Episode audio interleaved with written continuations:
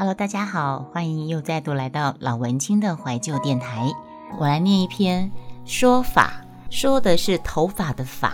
说起女人的钱呐，真的很好赚，因为女人永远觉得自己多一公斤，少一件衣服，缺一双鞋子，或者是少某款式的包。而现在医美又很发达。女人更理所当然的合理觉得脸上哪里的胶原蛋白少了，哪边的纹路又多了，身材哪里太小，哪里又太大，林林总总夯不啷当，就是有数不清的花样，可以让女人乖乖的把白花花的钞票，哦不，现在都马是刷卡或者是更先进，手机扫一扫就把账给结了。那头发呢，就变成最基本的消费而已喽。但是发型对一个人来说，它是门面，给人的第一印象，那可真是马虎不得的。特别是在年轻的时候吧，我想起自己有一段时间也是对发型充满着冒险泛滥的求新求变的精神哦。嗯，十三年前的这篇说法，现在看起来还挺有意思的啊。嗯。我突然想起来，也不知道是多久以前吧，我五六年前吧，自己冒险精神再起，突然把那个从腰的长直发去烫了个到耳朵以上的黑人卷发，真不知道哪来的勇气。可是呢，那个头发是非常非常卷，就像黑人头。那这个头发呢，嗯，就是说你没有化妆、没有打扮是出不了门，你就很像阿祖玛，就很像大婶。所以，总之，那那段时间是我人生当中天天买耳环，而且还要买夹式的，因为我自己没有钻耳洞。没有钻耳洞是因为从小从小就受呃外婆的影响吧，她总是说：“哎，你敢怎样？还单你敢怎样？单优良下来不做皇帝，去有朱元璋做皇帝。因为单优良小的时候呢，都是钻了耳洞，就把他的皇帝的命格给破相了，所以呢。”才被朱元璋当了皇帝。从小，我觉得小时候大人的一举一动，真的会一言一行都会影响小孩，在小孩的内心烙下很深刻的的印象。所以我好像自然从小开始，我就没有钻耳洞的这个想法。嗯，不过有有另外一说啊，像我婆婆，我婆婆她是个很时髦的女生，她就。就跟我说：“哎，你全身上下都很时髦，可是唯独你怎么没有钻耳洞啊？”那我就跟他讲了，我刚才我讲了这个阿妈说过的故事。可是我婆婆怎么说呢？她说：“才不是呢，你知道吗？古时候在满清的时代，呃，那些呃夫人呐，或者是那些呃福晋呐，或者是什么贵人贵妃啊，耳洞越多，代表他的福福分福气位阶越高。”只有扎波干娜，只有当仆人的人才没有办没有钻耳洞，没有钱去买耳环。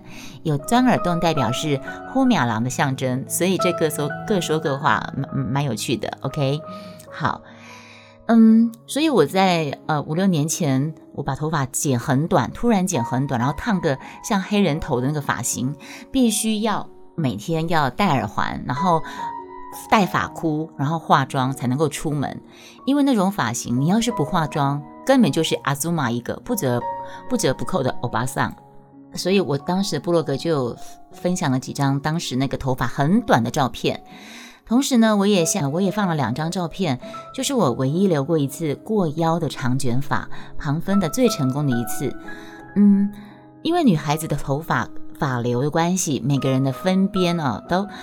经常会变成到最后会变分固定的一个一个发线，然后发线分太久情况之下呢，它就会变固定在那儿，然后随着年龄越来越大，头发越来越少，那个发线线发际线就会越来越空。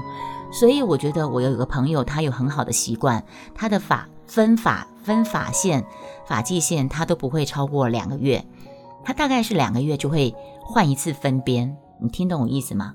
他两个月就会把头发换另外一边啊，而自己毕竟有点勤俭持家的廉家传统，这我自己说了，我的会有个习惯，我自己既然要花钱烫头发，我就起码要维持一年半半年以上的形状，我才觉得划算。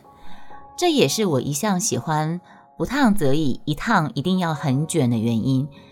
因为我也曾经烫过一次哈，不到三个月就没有人看出来我烫过头发的状况。那可想而知，那家发廊就被我 delete 掉了，因为我花了四四五千块，然后烫一个头发三个月不到就完全看不出来烫过，那我花这个钱干嘛呢？对吧？我喝个水。OK。所以呢，在去年农历年前呢，在健身房朋友介绍之下，我就在我们家附近找到一个技术跟价格收费都挺美好的发型发型师。然后看到我的发型跟收费，身边朋友都纷纷跟我要发型师的联络方式呢。连一向很重型机车雅马哈的我们家的大小姐，都跑去找这位发型师那边改变了新的造型。所以呢，能够让我这个重型雅马哈机车女儿都满意的发型，可见这个发型师真的手手艺真的还蛮巧的。这这是我的前言呢，我现在终于要进入我的说法这篇的散文了。总是在寻觅心仪的发型未果，又迫不及待想改变现状之下，找上美容院之后，看到自己喜欢的发型。也就是说，你你们有没有这个经验？常常就是你会先找了一堆发型，然后把照片拿给发型师看，然后或者是说你找了很久都没有找到自己喜欢发型，好吧，就随便吧，先去美容院再说了。然后美容院给你烫了一个发型之后呢，烫出来的要么就是跟你给他看的照片不一样，要么就是你烫完之后，你就终于找到你想要的发型，可是你已经烫了。嗯，我的意思就是这样。有一次母亲节一次失败的染发事件之后。我在捷运站看到某家发廊的宣传照，就忍不住拍了下来。虽然我女儿说这个发型好丑，可是我觉得我很爱复古风的，我倒觉得蛮优的。也许下次可以看看。我告诉大家，这个时候我看到这个部落格这张照片的发型，其实就是我现在烫的发型。你看吧，没错吧？当你想得而得不到，人生就是如此，想得而不可得，这就是人生。我在当时想找这个发型，我找不到，但是呢，我现在已经去给美容师烫了我现在这个短卷发。我回头看我部落格这篇文章上面的照片，赫然就是我现在的发型啊！哎呀，你看多么的巧啊！呃，终于把浅色像干枯稻草的。发色变回深色了。好，这个我可以讲一下。这个呢，是我在有一次母亲节的时候，我就说，我跟我们家老老爷跟女儿说，好，我今天母亲节我去烫一个发型。结果呢，我就在我们家附近有一间还算蛮有名的发型呃美美发室做了一个造型。当我做了那个造型，那个发型师给我建议的染发的颜色跟染做法的那个头发烫完那个造型。其实我整个心情是沉到了底，但是我还存着一点点说是不是我不习惯。等到我出了，等到后来我女儿跟儿呃跟先生出门打电话说，你头发到底弄好了没？我们肚子好饿啊，我们要去母我们要去吃母亲节餐了呀，你好了吗？我就说我好了，你们出来吧。当我走出美法院，他们在我美法院跟我打照面那一刻，我老公跟我女儿那个眼神。他们的眼神，他们没有说话，他们只是看着我的那个眼神，我就下了个决定。我说：“你们先去餐厅等我，我先回家一趟。”你们知道我做什么事吗？我马上跑回家，把我的发带，因为我之前健身房上课的时候，我有一个绰号叫头巾女、头巾妹，我有很多头巾可以包在头上的头巾。我在烫完头发出了门，看到我先生跟我女儿看到我的新发型、新发色的当下，我选择了回去用头巾把新发型包起来。你们就可以知道那个发型对我来讲，哈，我包起来之后呢，我就去吃饭。吃饭，我先生跟老跟女儿才说，这个发型怎么会弄成这个样子？总而言之，言而总之，那个那次的发型是非常失败的，颜色跟造型非常不适合我的。人看起来我整个人非常的 low，就是说跟我的气质非常不合。哈，就好。那我这篇文章我继续念下去。我终于把浅色如干枯稻草的发色变回深色了。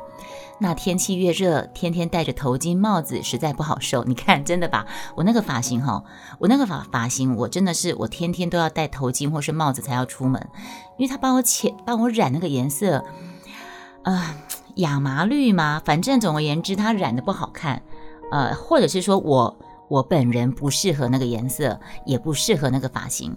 可是我也不想回去找那个发型师，我总是每天戴着帽子、戴着头巾出门。后来是有一天路上遇到发廊的另外一个设计师，他就问我说：“你不是刚刚才烫过，为什么一直戴帽子？我看到看到你经过我们的店家门口很多次，一直想问你来着，我才跟他说我不满意。然后他就跟我说：那那你可以找发型师把它染回去，再染回来一点点。那因为怕伤发质的关系，所以我忍了很短长一段时间，拼命的护发，自己护发。”然后终于把它变回原原来的颜色了，呃，我终于把浅色像干枯稻色的稻草的发色变回深色了。那天气越热呢，头巾跟帽子实在戴不住了。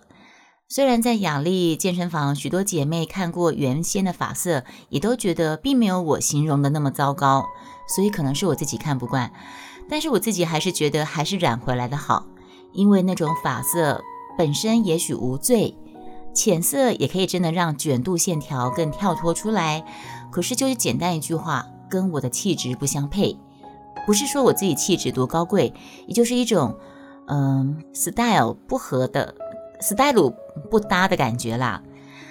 那我们家老爷最虚伪也最辛苦了。他之前为了怕我二度染发会再度面临失望跟伤头发，他天天洗脑般的耳提面命：“哎呀，你的头发越看越好看喽，千万不要再去动手动脚喽。”不会啦，你自己多洗过几次就就就多光泽很多啦，呃，变好看许多啦，什么什么之类的。可是呢，当我重新去染发，把颜色变发回家之后。我们家老爷就如释重负的笑说：“哎呦，恭喜你找回原来你的样子了。不是你不适合这种浅色，是大部分东方人都不适合这种浅色，因为我们不像西方人有深邃的轮廓，呃的轮廓嘛。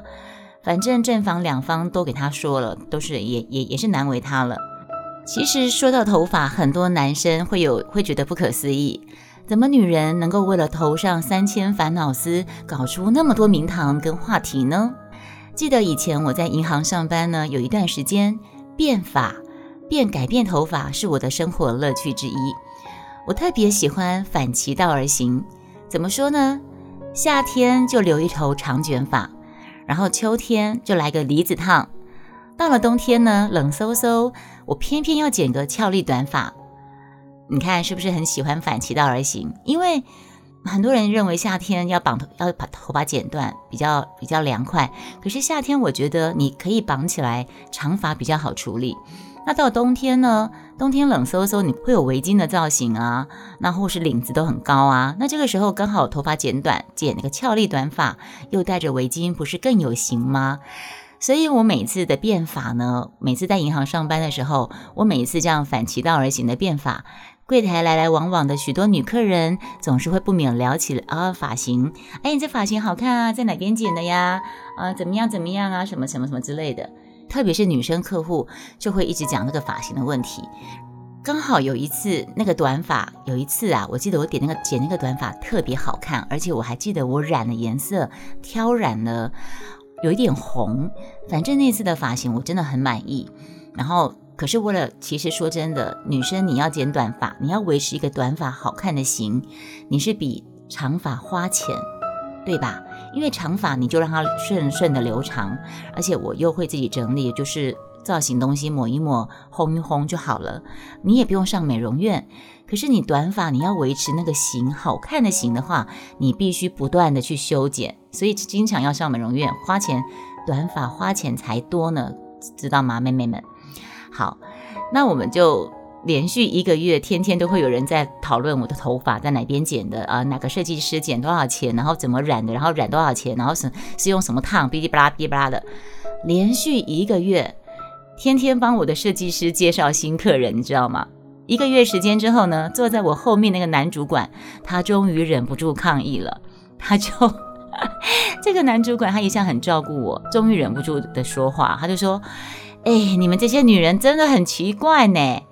一个发型你们可以讲一个月又讲不烦哦。你们说不烦，我都听得耳朵快长茧了。也难怪他会发牢骚，因为在公司呢，他得听我们这群女孩们聊这些。”回家之后，他还要听三个女儿跟他老婆四个女人聊这些，这让数十年如一日都有老婆剪头发的他，实在是感到匪夷所思啊！头发而已嘛，头上几只毛而已，有什么好聊？聊这么多，聊一个月还话题还不减呢？这样子，嗯，男人就是不懂，很少有女孩子、女人家不在乎自己发型的啦。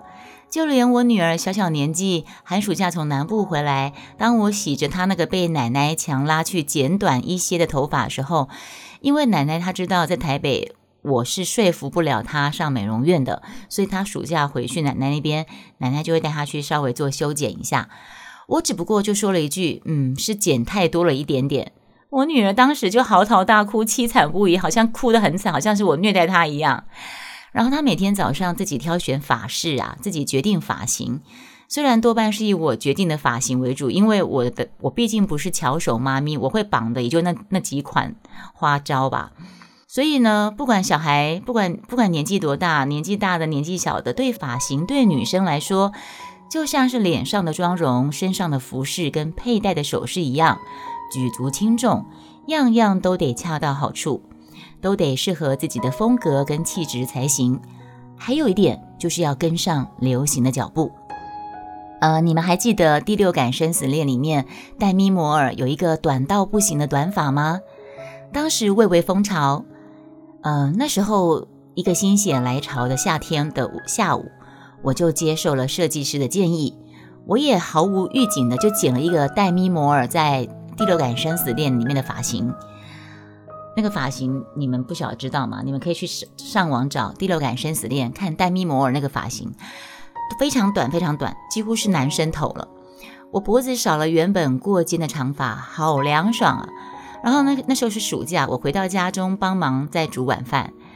那阿姨下班回家，经过厨房，她站在门外，她疑惑老半天，怎么家里面自己自己家里来一个男生，自己家里面来了一个男孩子帮帮他们煮晚餐了。蛮好笑，然后刚考上银行上班啊，然后就天天顶着那个很短的头发，坐在出纳柜台前数钞票，然后后面那个人事箱里，他也是不止不止一次跟同其他同事说，阿鲁明明人事卡丁管瞎杂杂波诶，啊那得刚看了刚看了这杂波杂波囡仔坐遐上班，就奇怪这样，因为那个戴咪摩尔在《第六感生死恋》里面的头发真的非常的短，你们可以去上网查爬文。OK，也许是四五六年级生历经了法禁的时代，所以在考上大学或是步入社会的时候呢，对头发的爱恋跟执着就会像失而复得般的加深了。我记得我大一参加话剧社，然后身为女主角饰演一个大三女学生。我那时候大一参加话剧社，然后我当女主角饰演一个大三的女学生。当时不像现在有那么多的什么 DIY 的整发器材，那为了摆脱稚嫩感，因为大三嘛，舞台上角色是大三，为了摆脱那个稚嫩感，我就自作聪明的跑去烫头发。那时候真的没有经验，刚烫完头发，我那天上要要上台啊，白天跑去烫发，我认为说我可以去烫一个比较成熟的、比较符合角色年纪大三学生的发型。结果晚上演出的时候，把导演跟大家吓了一大跳。还好发型没有很夸张，只是第一天会硬，比较僵硬不自然，就好像让自己戴了假发一样的，就在台上演出，客难的表演完了。因为我们那第一次登台话剧演出，然后匆促的换场时间，不得不把三场的衣服全部换在身穿在身上，然后一场一场的脱。那台下观众席的爸爸事后就说。前两场你怎么弄一个像个欧巴桑的发型一样？你的演技是不错，你这个扮相太差了，这个假发也不好看。其 其实我那个是真发，并不是假发。呃，好，那到大二时候呢，跟头发有什么关系？到了大二，我还是还是社团话剧社的社团团员，可是我就比较淡出。但是呢，我为了帮社团拍剧照，就扮成古装小凤仙，穿了古装，然后前面刘海太长了，怎么卷都弄不好。学姐就说：“哎呀，如果前面的刘海剪短一点，可能会比较好卷。”我一听，二话不说，拿出剪刀，叫学姐就照她需需要的长度，你就剪吧。学姐她愣一下，她说。你你你你是认真的吗？我们只是拍个剧照，你也没有要上台，只是为了拍剧照，你就要把头发给刘海给剪了吗？我就坚定的点头，我说为了扮相美，照片好看，剪就剪，你怕什么？